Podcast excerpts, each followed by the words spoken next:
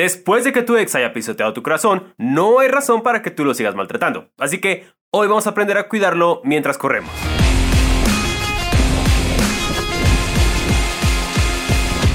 Si ya entrenas por frecuencia cardíaca, seguramente te has topado con que sales a entrenar muy emocionado y terminas corriendo mucho más lento de lo normal, menos kilómetros de lo que te gustaría, con tal de no pasar de la zona 2. Y esto puede ser frustrante y fastidioso, e irónicamente, esta frustración puede hacer que suban tus pulsaciones. En el episodio de hoy nos vamos a meter a fondo en este tema para saber exactamente qué hacer antes y más importante durante el entrenamiento para bajar las pulsaciones y que mejore nuestro rendimiento al correr. Primero, revisa que no estés corriendo demasiado rápido. El pulso es un indicador de cuánto se está esforzando nuestro cuerpo al correr. Así que si va muy acelerado es una señal de que está esforzándose mucho. O sea que a lo mejor vas demasiado rápido. En este caso, lo mejor será bajar un poco el ritmo hasta que tu pulso esté en el lugar que tu entrenamiento lo indique. Por ejemplo, si el entrenamiento dice base aeróbica, debes ser capaz de ir hablando mientras corres. Si ya se te está cortando el aire, estás esforzándote un poquito más de la cuenta. A veces esto de bajar el ritmo puede llegar al grado de trotar o caminar rápido, pero también hay otros factores que vamos a ver más adelante que afectan la frecuencia cardíaca. Algo que también nos puede servir mucho es hacer respiraciones profundas y conscientes. Respirar es una de las cosas que aprendemos a hacer desde que nacemos porque los que no saben respirar pues se mueren. Entonces es algo que tenemos ya tan automatizado que no lo hacemos de manera consciente y no pensamos cómo lo estamos haciendo y a la hora de correr eso es importante. Entonces a veces el pulso alto es una señal de que te está faltando aire. Vamos a bajar un poquito el ritmo, incluso detenernos si es necesario y respirar profundamente inflando el estómago para hacer una respiración diafragmal. Inhalamos 4 segundos y exhalamos 4 segundos.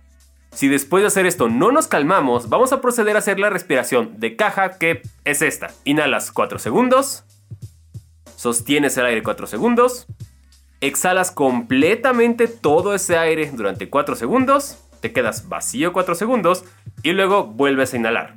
Esta respiración sirve muchísimo para bajar las pulsaciones y relajarnos, no solo cuando corres, también es un excelente auxiliar si tienes ataques de ansiedad o problemas para dormir. Recuerda, inhalo 4, sostengo 4, exhalo todo el aire 4, me quedo vacío 4 segundos y vuelvo a hacer la caja. Algo que a mí me ha funcionado bastante bien es la música. Si bien muchos corredores cuando piensan en correr con música van más por esta idea de música súper estimulante, las famosísimas power songs.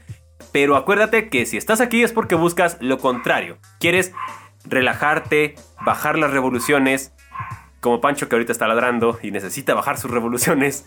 Y para esto mi arma secreta es una canción llamada Weightless, que está diseñada para bajar el pulso cardíaco. Además, en Spotify hay muchas playlists con este objetivo, de mantenernos en calma y tranquilos, como Pancho que ahorita sigue ladrando. Pero este punto sí va un poquito más de prueba y error. Lo que a mí me relaja puede que estrese a otros o que no funcione incluso todo el tiempo para mí. Hay quien a lo mejor lo relaja escuchar la música clásica, otros que prefieren escuchar la conversación de un podcast por ejemplo, estos videos también ya los puedes escuchar en Spotify, salen los lunes y jueves a las 5 de la mañana si buscas Correfer Corre. Entonces, prueba diferentes opciones, desde canciones que sean relajantes como las que te recomendé, alguna música clásica, soundtracks, lo que te haga sentir tranquilo mientras corres. Eso sí, si estás corriendo en la calle con ambos audífonos, ten mucho cuidado de tu entorno. Ahora, que si acostumbras a tomar bebidas estimulantes como cafeína antes de correr y estás batallando con el pulso, quizás sea momento de dejarlas un rato por muchos campeonatos mundiales que ganen. Otra opción, aunque un poquito más a largo plazo, es mejorar tu forma aeróbica combinándolo con otros deportes de menor impacto como son la natación y el ciclismo. Estos tienen menos impacto, pero fortalecen tu cuerpo en general y específicamente tu corazón. Entonces, cuando fortaleces el corazón, este puede entregar la misma cantidad de sangre pero con menos pulsaciones. Y esto se verá reflejado a la hora que corras. Vas a lograr el mismo ritmo con menor esfuerzo, es decir, te estarás volviendo más eficiente. Ahora, un punto interesante que no se toma muchas veces en cuenta cuando hablamos de la frecuencia cardíaca es que el corazón no lo usamos solo cuando corremos, de hecho lo usamos todo el día. Y hay muchos factores que nos pueden causar que la frecuencia cardíaca esté alta. Cosas tan obvias como el alcohol o el cigarro, pero la mayoría de los corredores no fumamos, excepto el tío Chen. Pero claro que tenemos otros vicios, como dormir poco, no comer de forma adecuada, no estar bien hidratados e incluso El estrés del día a día nos puede afectar para cuando estamos entrenando. Por ejemplo, a mí me pone nervioso medir mi pulso. Entonces, si estoy corriendo y estoy volteando a ver el reloj en qué pulsaciones voy, empiezan a subir porque estoy nervioso de que lo estoy midiendo y me pone más nervioso que esté subiendo. Entonces, se hace un ciclo vicioso súper estúpido. Y cada quien sabe qué cosa lo estresa. Entonces, son factores que, incluso si no estás cansado o no te estás esforzando mucho, pueden hacer que con un simple trote tu corazón se ponga como motor de coche de Fórmula 1.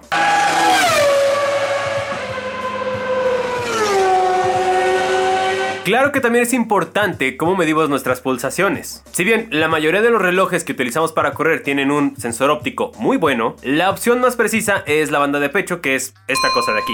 Este va pegado al corazón y mide las pulsaciones eléctricas. Así que tiene menos rango de error que los relojes, los cuales tienen un sensor óptico y unas luces que miden las pequeñas dilataciones que tienen las venas principales que llegan a nuestra mano. Y en base a esas dilataciones calculan el pulso. Palabras más, palabras menos, pero así funciona. Una camarita y una cosa que mide la electricidad. Aunque no todos son iguales. Por ejemplo, el Suunto que yo usaba antes tenía esto de aquí. Aquí se ve la cámara y las luces. Pero yo estaba tranquilo como si nada caminando. Y esto marcaba que iba como en 170 o 180 pulsaciones. Entonces, si tienes un reloj y puedes cuadrar esa medición con otro reloj o una banda de pecho para estar seguro de que está bien calibrado, te recomiendo hacerlo. Por último, si estás empezando a entrenar por zonas de frecuencia cardíaca, toma en cuenta que, como cualquier cosa nueva en nuestra vida, va a crear una curva y un proceso de aprendizaje. Habrá días que tengas que casi caminar para respetar el rango de la frecuencia cardíaca. Y lo malo de esto es que cuando termines el entreno vas a hacer menos kilómetros o más tiempo del que estabas acostumbrado antes.